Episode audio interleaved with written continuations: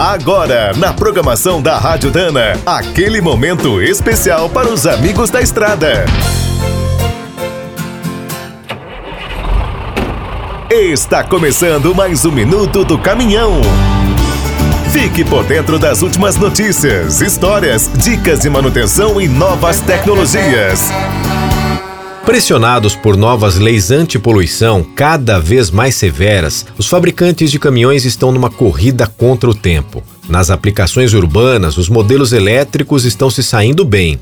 Em muitos casos, até reduzem os custos operacionais dos frotistas. Agora, o maior desafio está no transporte de longa distância. A única alternativa com chances reais de sucesso é o uso do hidrogênio. Para resolver as atuais limitações da tecnologia e acelerar a transição, grandes concorrentes resolveram se unir e pensar mais simples. A Mercedes-Benz, a Volvo, a Iveco, a Shell, a OMV e a Linde criaram uma aliança para desenvolver os caminhões e a rede de postos. Para facilitar o abastecimento e o transporte do gás, a nova aposta é usar tanques capazes de armazenar o hidrogênio líquido resfriado.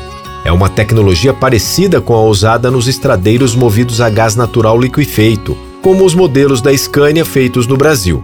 Por sinal, os suecos querem aproveitar esse conhecimento para criar caminhões com motores diesel capazes de queimar hidrogênio.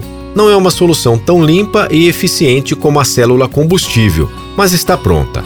A MAN também está testando a tecnologia. Quer saber mais sobre o mundo dos pesados? Visite minutodocaminhão.com.br. Aqui todo dia tem novidade para você. O Minuto do Caminhão é um oferecimento de Spicer e Álvaros, a dupla imbatível em componentes de transmissão, suspensão e direção. Quem é do trecho já sabe, para ficar bem informado, a Rádio Dana é sempre a melhor sintonia.